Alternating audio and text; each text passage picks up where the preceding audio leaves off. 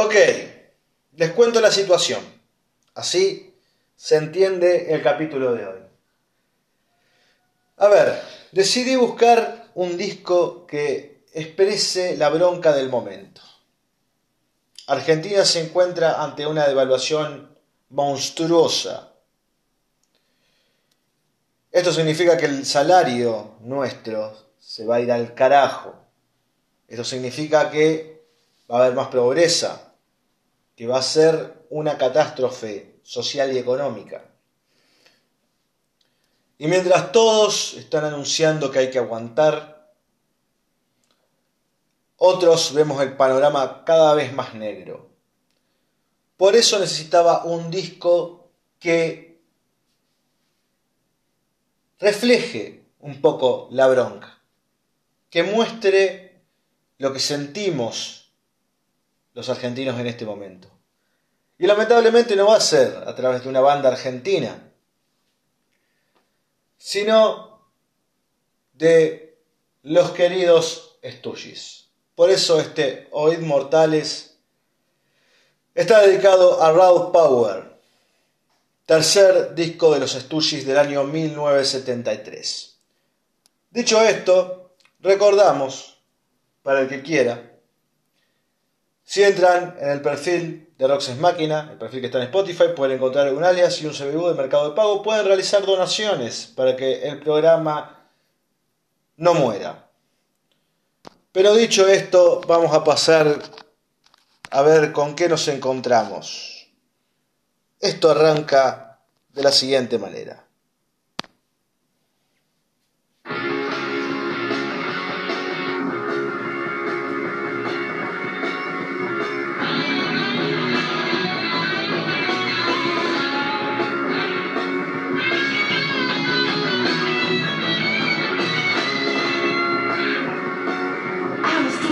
Cheetah with a hat full of napalm.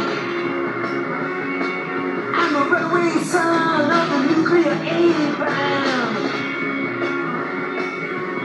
I am a world's forgotten boy, the one who searches in his drawers. Money gotta help me, please.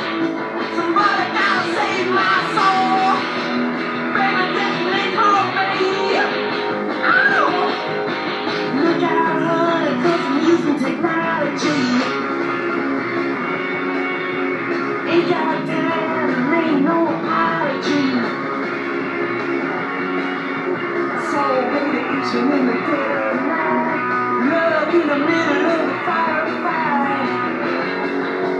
Running out of. Somebody gotta save my soul. Baby, gotta save my life. And I the world's so goddamn boy. The one you and.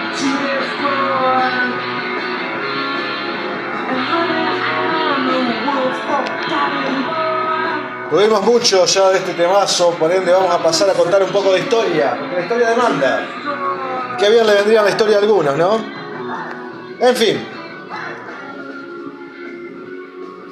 Stooges venía de dos discos que habían sido un total fracaso comercial, por más de que hoy en día los amemos.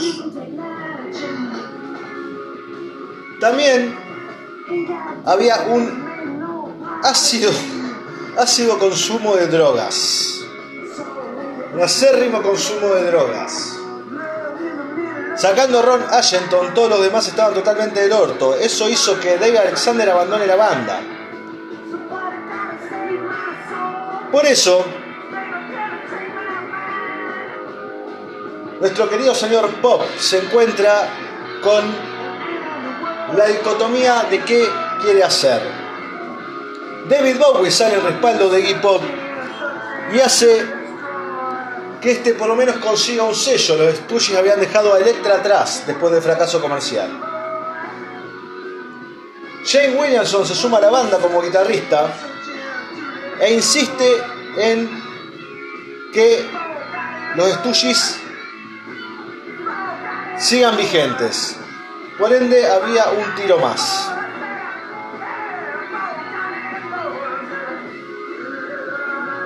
Era la amistad con los hermanos Ashington, con Scott y con Ron, que Iggy Pop decide hacer el disco con ellos nuevamente. Pero había un problema, y era que no había bajista. Jane Williamson ya estaba en guitarra, por ende Ron Ashington decide agarrar el bajo. Y después de escuchar Search and Destroy, quizás la única canción grabada por Ashington en guitarra, por lo que se dice, pasamos a este temazo llamado Give Me Danger. Contándole un poco más acerca del disco, como dijimos, la mano de David Bowie va a estar presente. Porque David Bowie cuando insiste en que eh, en apoyar a hip hop lo deriva a su eh, a su sello discográfico. ¿Qué es lo que pasa? Primero exigen que la grabación sea en Londres, a diferencia de Estados Unidos, que era donde venía grabando la banda. Stooges se muda a Londres y después de sacar el disco, perdón, mientras empieza a grabar el disco, Iggy Pop decide asumir como productor y como, como ingeniero. Por eso la mezcla que estamos escuchando ahora es la de Iggy Pop. Luego, la discográfica de Bowie presionaría para que Bowie grabe, perdón, mezcle de nuevo el disco. O sea que David Bowie en ese momento estaba en su punto alto. Estaba con Sigue Stardust, estaba con todo ese quilombo. Qué mejor que la imagen de Bowie detrás del, disco para hacer que Rad Power tenga algún valor significativo desde lo comercial. Por ende, tenemos dos mezclas, la de Bowie y la de Iggy Pop. Y si me preguntan a mí, para mí la de Iggy Pop es muy superior. La de Bowie pierde un lado rockero bastante significativo para lo que es los Stooges. Con Iggy Pop en la mezcla, los Stooges suenan sucios y suenan una forma más rabiosa que discos anteriores. Si recordamos los dos primeros discos, Fan House, el segundo disco y el primero, el homónimo, los Stooges, pese a su desprolijidad y a su. Eh, y a su falta de, eh, de versatilidad, aún así buscan un lado más experimental. Esto es rock, puro y crudo. Un disco que tendría su valor años más tarde como todo lo que hizo los Stooges. Si tenemos en la época del protopunk. Estas bandas eran las famosas bandas de culto, eran las bandas que le dieron significado a todo lo que vino después de la, era del punk. Pero así como los Stooges, como los Five, como Flaming Groovies, como muchas bandas de esas que estaban dando vueltas, no tenían un apoyo serio desde lo popular. Si hablamos de, cuestiones populares, recién Iggy Pop alcanzaría todo esto con su carrera solista. Creo que es algo que pasó en casi todas las bandas. Se volvieron bandas conocidas por un grupo reducto de personas, un grupo muy reducido de personas, que mantenieron vigente el nombre de estas bandas. Incluso en el punk, el punk tampoco fue una cuestión de popularidad extrema. Sobre todo en sus conciertos, no eran bandas de estadios multitudinarios. Todo esto se empezó a apreciar después, con el correr de las décadas, ni siquiera de los años. Entramos en nombre largo, Your pretty face is going in hell.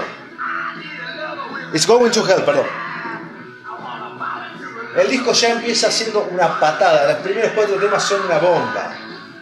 Y fuera de ese hito grande que después los Rejo Chili Peppers utilizarían muchísimo sus recitales, para cerrar sobre todo sus, sus recitales como Search Destroy, encontramos esto. Iggy Pop cantando de una forma visceral totalmente, una guitarra que hace lo que se le canta el choto y tiene su mística. En este momento estamos escuchando a Jane Williamson.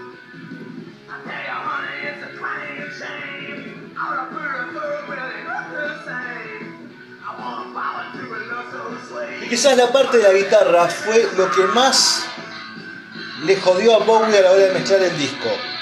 Si uno escucha el disco de, el disco que hace Bowie, que mezcla Bowie, la guitarra por momentos aparece en cualquier lado. Es una cuestión que juega mucho con volúmenes. Por eso insisto en que la versión de Bowie es mucho más pop. Incluso hasta coquetea bastante con el glam.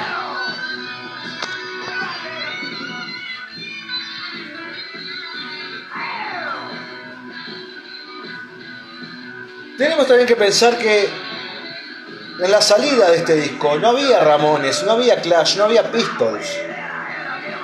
Por ende, esta especie de punk venía desde el lado más rock and rollero, Little Richard, más Elvis.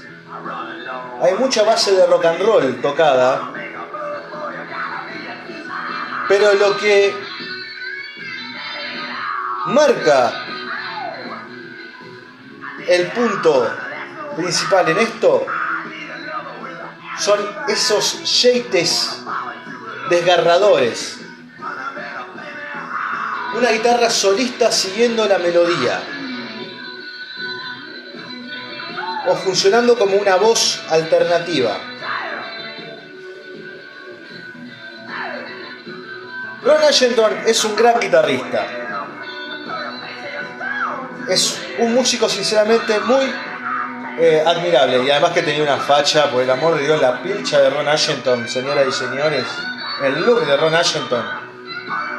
Incluso cuando estuvo un poquito Gordini, por el amor de Dios, qué tipo fachero, qué tipo fachero, señores y señores. Pero lo que quiero recalcar es que el bajo de Ron Ashington no es algo que se destaque.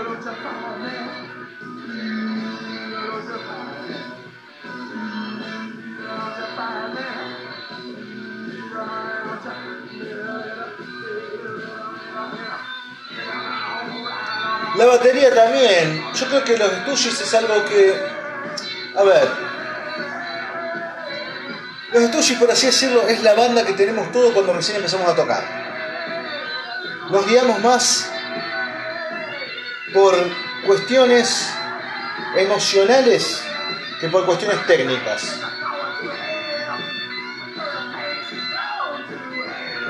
Si uno después compara lo que es estos Stooges con Iggy Pop, con el Iggy Pop de su carrera solista, sus primeros discos, hay años luz de diferencia.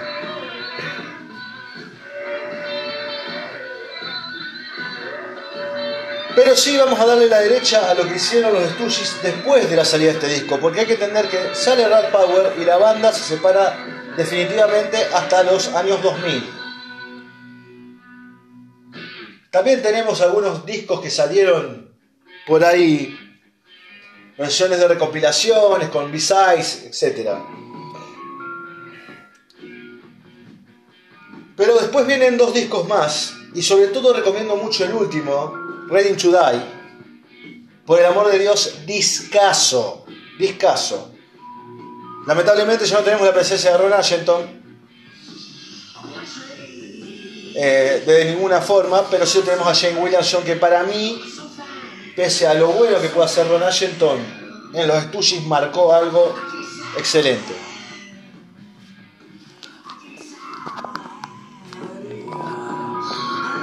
Penetration.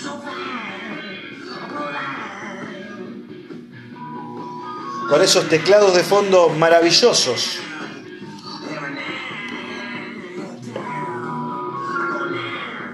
Teclados que si no me equivoco, fueron grabados por el mismo Pop.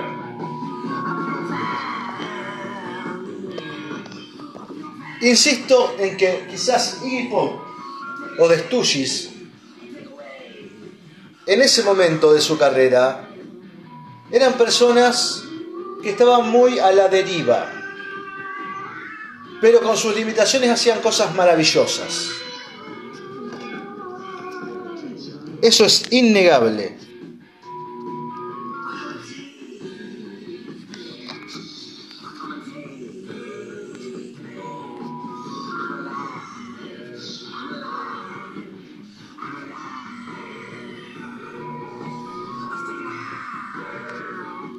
Hay un dato muy interesante también que en el año 1997 Bruce Dickinson sería el productor ejecutivo de este disco.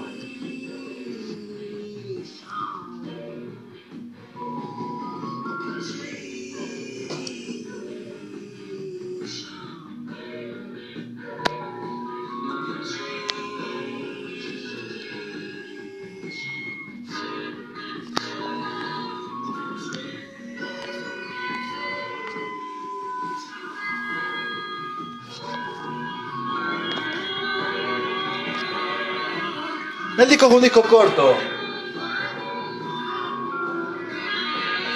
Gracias a Dios.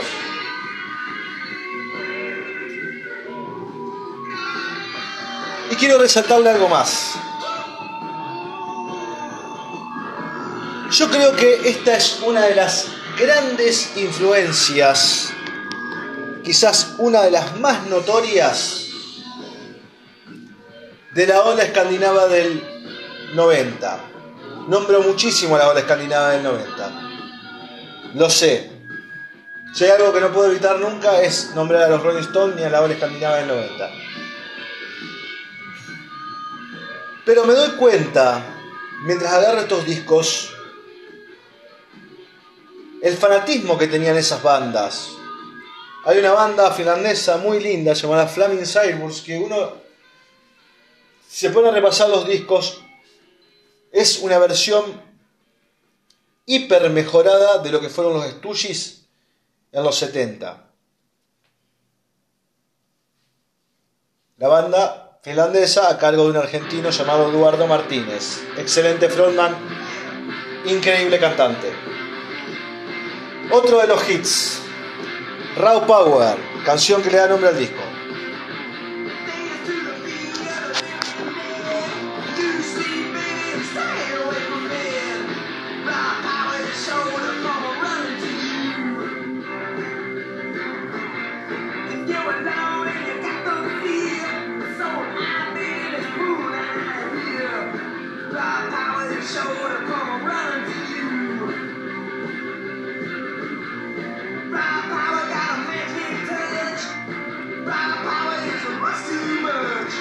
Scott Anderson quizás no es el batero más prolijo que pueda tener el, mundo, pero sí es un batero con una muy buena imaginación.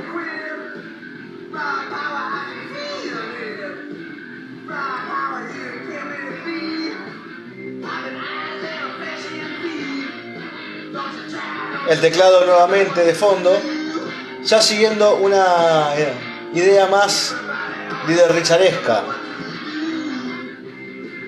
con esas octavas agudas.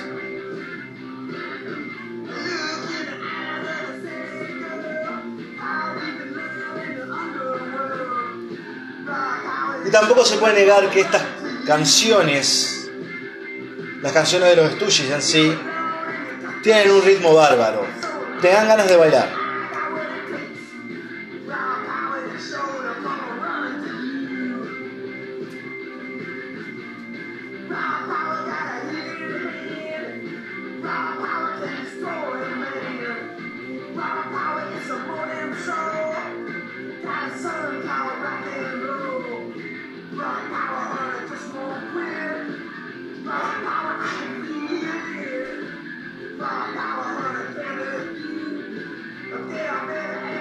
Contar también una anécdota personal que tuve con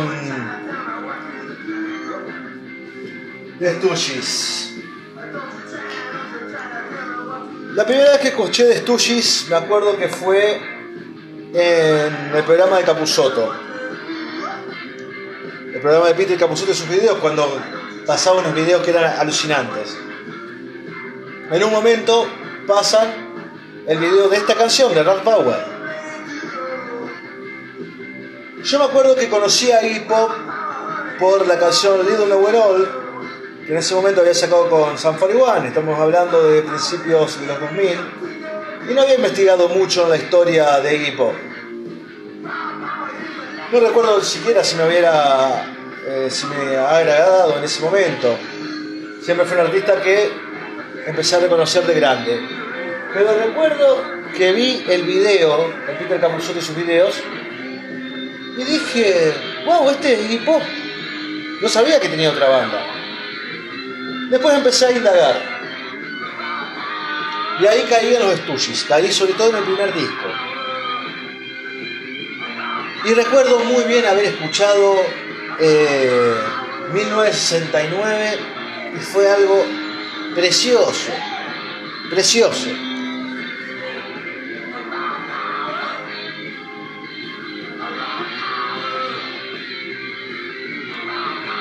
Si bien en ese momento ya escuché los Stooges, me gustaron, los había asimilado, creo que después de mis 27 años empecé a agarrarles más idea de escuchar esas canciones como TVH, Down in the Street, 1969, I Wanna Be Your Dog, Search and Destroy. Y este disco es un disco que, a comparación de los otros dos de Fan House, bueno, Fan House también el tema, y el primer disco lo tenía bastante olvidado. Pero esta semana lo estuve escuchando mucho y digo, wow, este disco tiene una parte muy significativa para mí. Es un disco que me está traduciendo muy bien el momento que estoy viviendo, el momento de incertidumbre económica que hay en el país.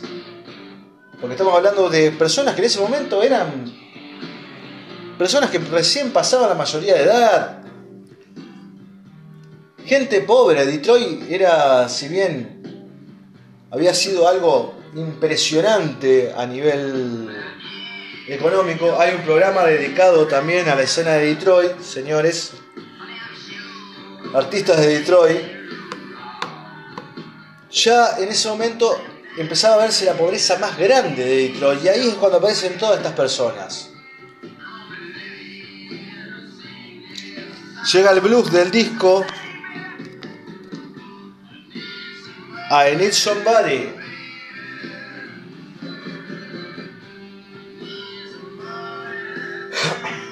Y estoy seguro que acá la mano de Ron Ashington, quizás no las guitarras, pero sí en la idea de la composición está vigente. Porque Ron Ashington era un tipo que tenía mucho de esto. Hace poco encontré un disco de Ron Ashington con New Order Terrible disco. Y ahí se ve mucho lo que toca Ron Argenton. Y se ve la idea rock and rollera a muerte de Ron Argenton.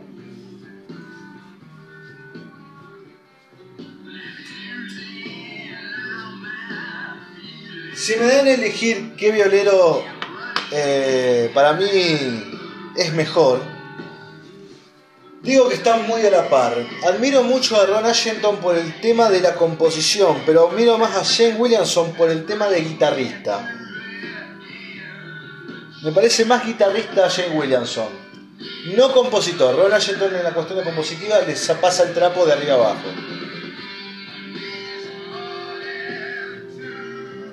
Hay cosas rítmicas clavadas en el primer disco que son una locura. Son espectaculares.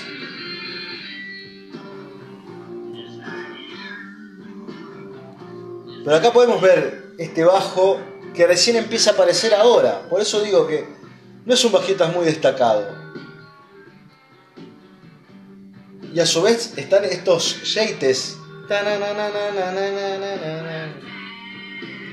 Es una cosa muy loca porque la canción, por un lado, tiene un lado muy sutil, muy bello, y por otro lado está ese lado rabioso.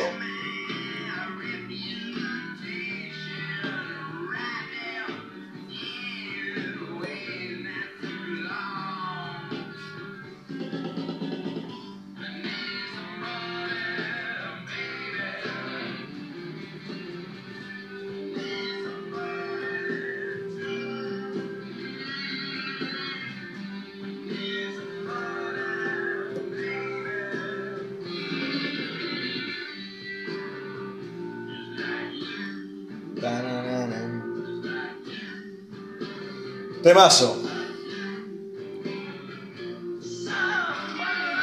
Dije que los primeros cuatro temas eran una bomba atómica. Bueno, para mí el disco no cae en ninguna parte.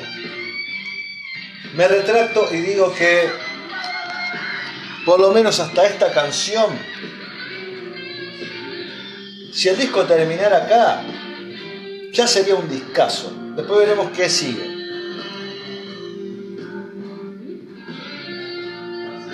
Quizás I Need es la canción más eh, parecida a los discos anteriores.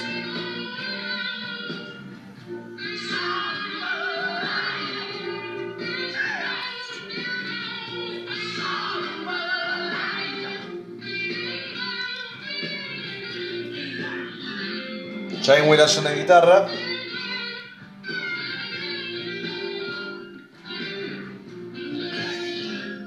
Me gusta esta idea también de descontracturar el blues, de no tocar como bluesero dentro de una canción de blues. Y quizás más de un bluesero me rompa el orto a patadas, pero tiene su encanto. Tiene su encanto porque sé que no estoy escuchando una banda de blues. Sé que estoy escuchando una banda tratando de hacer blues.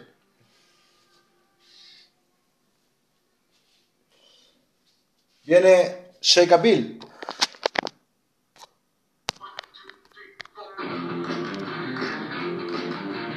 Así es, Shake a.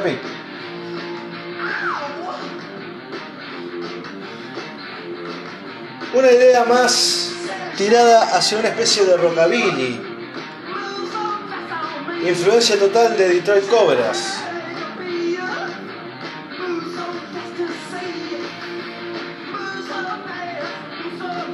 y esas palmas de fondo que son infaltables. Si se hace una canción de este estilo, tienen que estar.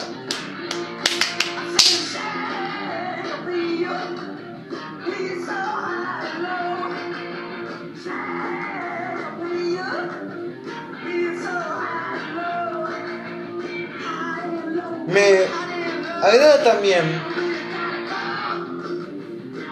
la cuestión de hip hop de no ser un cantante quizás muy técnico, pero sí intentar serlo.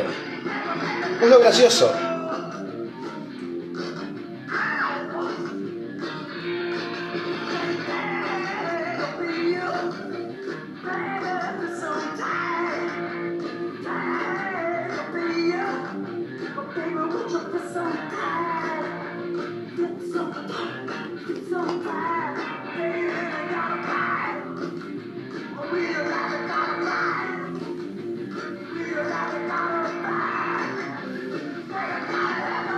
Flavin Salvos haría muchas canciones de este estilo.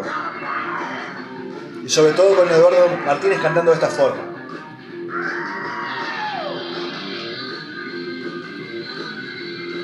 Me gusta cuando hay una banda, por ejemplo, actual, o una banda que sigue estando vigente, que busca ser como una reversión de lo que estuvo antes porque compara otras influencias y te trae a esa nostalgia.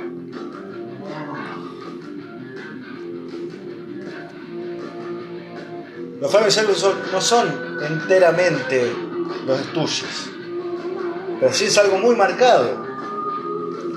Y ahí uno puede decir, bueno, si te gustan los Stooges, puedes escuchar esta banda, seguramente te va a gustar.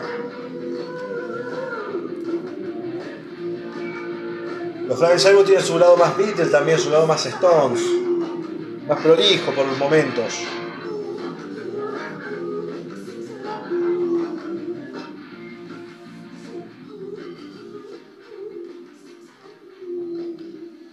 Y caemos en la última canción llamada Death Trip.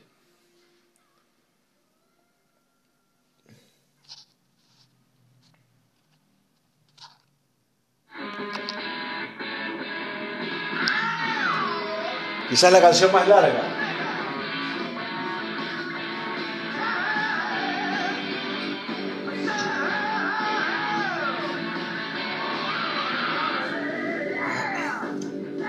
Yo creo que estos discos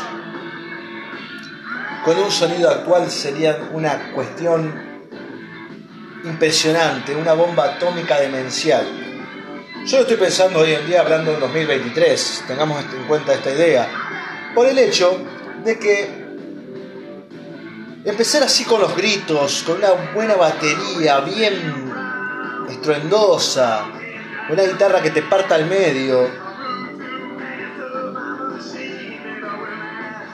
Quizás por eso el mejor emulador de esto es la ola escandinava de hoy en día, porque tiene ese aprendizaje.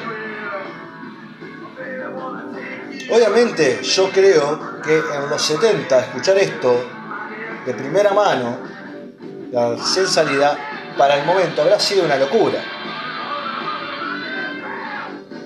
Porque también se cae en esta idea que he dicho en un par de programas. Yo soy un convencido de que el rock and roll, el rock, en los 70 fue lo que fue porque sonaba de esta forma, sonaba mal. Había una cuestión de ir al frente más de que ser un técnico a la hora de tocar. El tecnicismo es algo que, si bien en discos ya Alex Zeppelin lo empezaba a, mostrar, quizás Pink Floyd era lo primero que, que fue para ese lado, o el rock progresivo. Para mí es algo que lamentablemente no se pudo recuperar y que todo lo que se intentó recuperar siempre quedó en el under. Los 90 ya tenemos unas bandas producidas a un nivel increíble. Si hablamos de finales de los 80, todos tocaban bien, por más de que fueran un moco líricamente. Y si hablamos de la lírica en este estilo de canciones,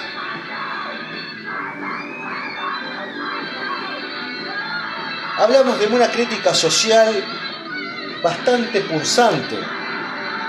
Las bandas de Detroit eran muy críticas del todo lo que vivían en su ciudad.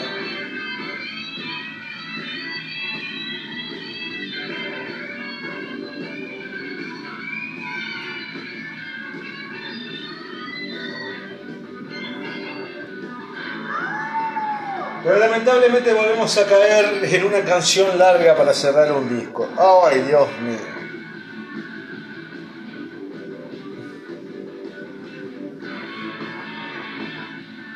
Acá, si se escucha la versión de Bowie, la versión de Bowie es muy notoria la mezcla. En esta canción sobre todo.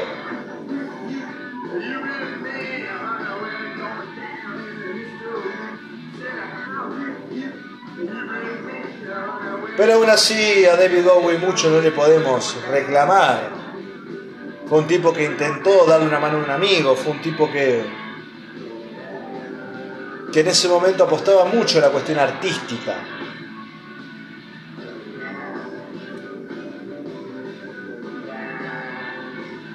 Es muy grande lo que hizo David Bowie por la música, más allá de lo que hizo él tocando. Por lo menos en la parte de los 70, cuando tuvo una cierta espalda, siempre trató de, de poner a sus amigos en su mismo nivel. Personas increíbles como Lou Reed, como Iggy Pop, que tenían el garrón, por así decirlo, de no ser reconocidos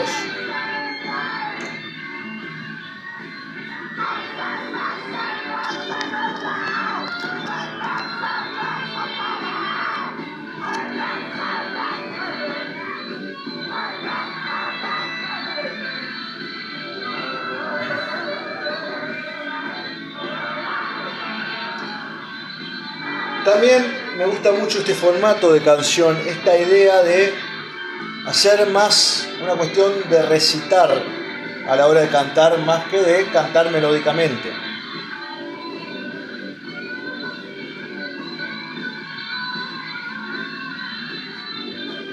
¿Y saben quién hizo mucho de esto? Va, no mucho de esto, pero quién como que fue los primeros en popularizar ese quilombo? Sí, lo voy a decir, los Stones, Midnight Rambler, año 1969.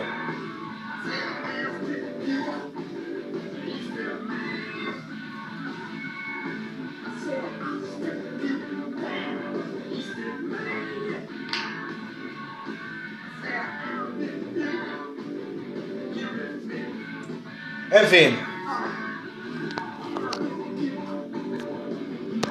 Llegamos al final del disco. Quedan pocos segundos y pasaremos a dar la conclusión habitual. Muy buen riff. Muy buen riff. Todos los puntos a Jane Williamson. Termina. Así es. Esto fue Rad Power de Los Stooges, año 1973. Señoras y señores, vamos a la conclusión. Puntuación para este disco, yo le voy a dar un hermoso 8. Le doy un 8 por la idea, por los huevos, por las ganas, porque además las canciones son buenísimas y porque el disco es una fiesta. Creo que desde que empieza hasta que termina no un solo bache si vas a buscar ciertas cosas.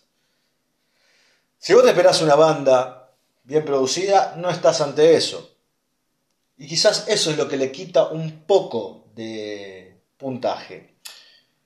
A ver, hay que estar preparado también para la idea de una guitarra que va a aparecer cuando se le cante el orto. Y yo hoy en día, por ejemplo, no me asimilo mucho a esa idea, por ende también les puedo restar algún punto pero no es algo que se lo exija a los Stooges. Si escuchan el último disco, Ready to Die, ahí la cosa está más, más medida. Y ahí podemos hacer esta idea de lo bien que se amoldaron al tiempo.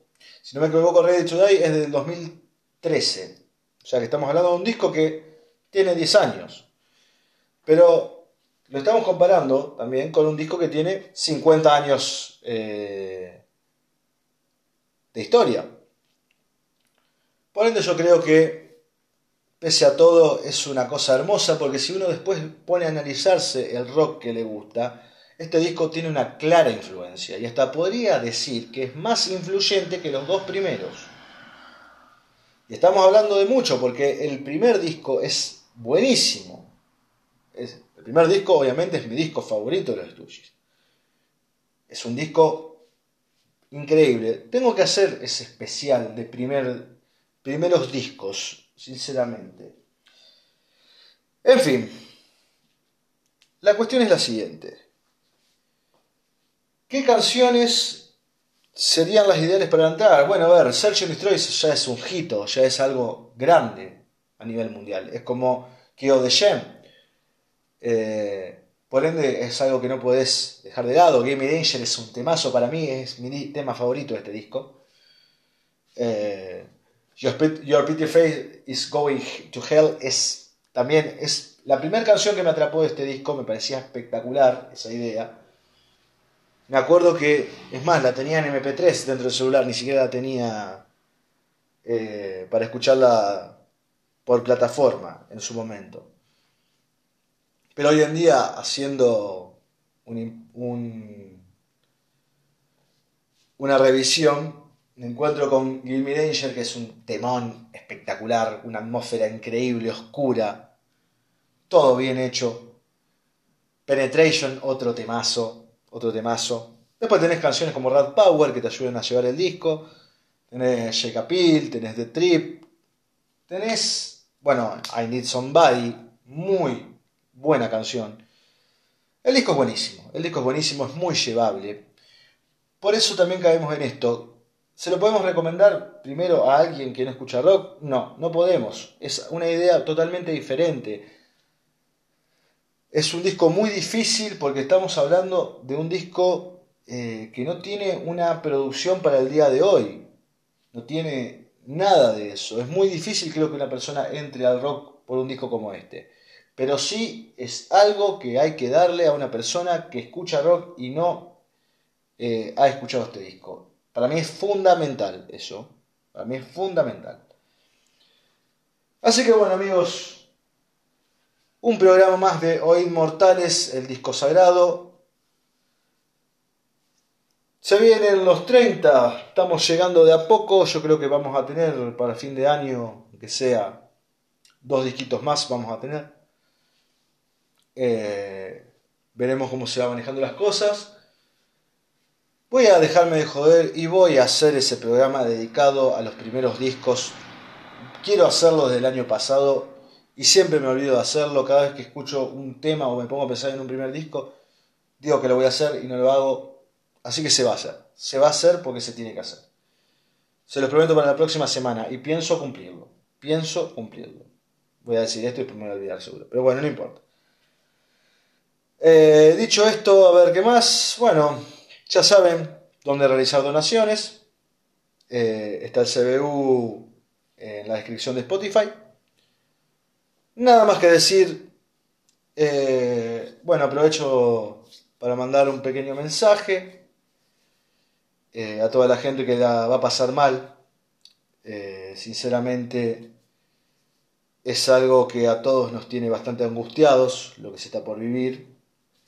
Es algo que no, es una cuestión especuladora, es algo que creo que va a ser una realidad. Y solamente espero que, puedan tirar, espero que puedan eh, sobrellevarla lo mejor posible, ojalá que nunca les falte nada, porque sinceramente lo que se viene es muy angustiante, es muy angustiante, es muy horrible. Pero bueno, creo que aún así eh, la música va a ser un gran apoyo, va a ser algo en lo cual vamos a poder no sé si decir encontrar soluciones o salidas, pero sí vamos a encontrar un bálsamo para un momento horrible. Y también puede ser una salida, una solución, porque los artistas no dejan las cosas al azar en el aire para que solamente queden en un disfrute. También tienen que generar algo de conciencia porque te están dando una visión de su mundo. Y eso es lo bueno que siempre tuvo el rock, eso es lo, lo increíble que siempre tuvo esta música, digamos, que Pasan los años y la lírica sigue siendo actual porque siempre en un lugar del mundo se está viviendo algo similar a lo que vos estás viviendo en tu línea temporal. Por eso es importante también que le demos la importancia que se merecen a estas cosas. Siempre voy a decir que los discos son obras de arte, los discos son como una pintura que uno ve. Una canción es una parte de esa pintura que te, que te que te atrapa para llegar a, apreciar una pintura en sí, siendo una comparación obviamente. Pero el disco es la obra entera y en la obra entera siempre podemos encontrar más cosas. Por eso siempre voy a recomendar escuchar discos, entender los conceptos, porque atrás de los discos hay historia, hay cosas muy hermosas para naufragar eh, en el mar y lo hacen más llevadero, lo hacen quizás mucho más eh, fácil. Como vuelvo a repetir, no estoy diciendo que de un disco esté una salida o una solución. Quizás haya algo de eso. El trabajo es más arduo de lo simple que se pueda decir esta frase. Pero insisto en que la música va a ser algo totalmente fundamental y sobre todo el rock. Necesitamos que vuelva el rock, necesitamos dejarnos de joder con una idea conformista, idiota, la cual la prensa está llamando rock en este momento. Y ese es lo peor que nos está pasando. Porque el rock siempre que tuvo importancia movió masas y las movió para un lado mejor en lo social. Y seguimos con esta idea eh, chabacana, esta idea de que el problema más grande que, que podamos tener es eh, se me rompió la puerta del decto y me da paja levantar el teléfono para que la arreglen, es un garrón, es un garrón. Por eso espero que digamos que haya artistas nuevos que estén a la altura de la circunstancia y que también la gente les dé la bola que necesitan. Necesitamos poner de nuevo el oído en cuestiones realmente importantes que hagan que la sociedad vuelva a tomar inteligencia dentro de los asuntos planteados. Pero bueno, me estoy poniendo bastante filosófico y quizás no es lo indicado, pero creo que eh, como descargo y como también tratando de, aportar mi grano de arena desde este lugar, desde este programa que vengo haciendo hace dos años y que sinceramente le está yendo bien, para quizás no a un nivel increíble, pero está yendo bien, hay muchas escuchas, hay muchos países, eh, hay cosas que nunca me hubiera imaginado, la bola que se está dando, también me estoy poniendo muy contento de entrar y ver que hay gente hablando de discos, del disco que sea, estoy encontrando muchas cosas, eh, programas de YouTube, eh, reels de TikTok, videos de Instagram, hablando de discos. Y están apareciendo, o sea, sin que uno los busque de una forma, eh, de una forma ardua. Eso es algo increíble. Yo siento que tarde o temprano, quizás no en dos años, no en cinco, pero tarde o temprano va a volver algo desde lo musical que nos sirva para crecer como sociedad. Dicho esto, no jodo más, ya saben. Eh, así que bueno, quizás tengamos un programa más esta semana, quizás no, veremos. Pero por lo pronto, gracias por escucharnos, gracias por aguantarnos, porque pese a todo, lo más importante es que siento que este trabajo tiene un significado cuando entro a revisar los números y veo que se escucha y que como esto y que incluso programas que ya están grabados hace años se, se, vuelven a escuchar. Así que bueno amigos, después de esto solamente me queda desearles como siempre una muy buena noche sudamericana. Créanme que lo vamos a necesitar por un largo tiempo.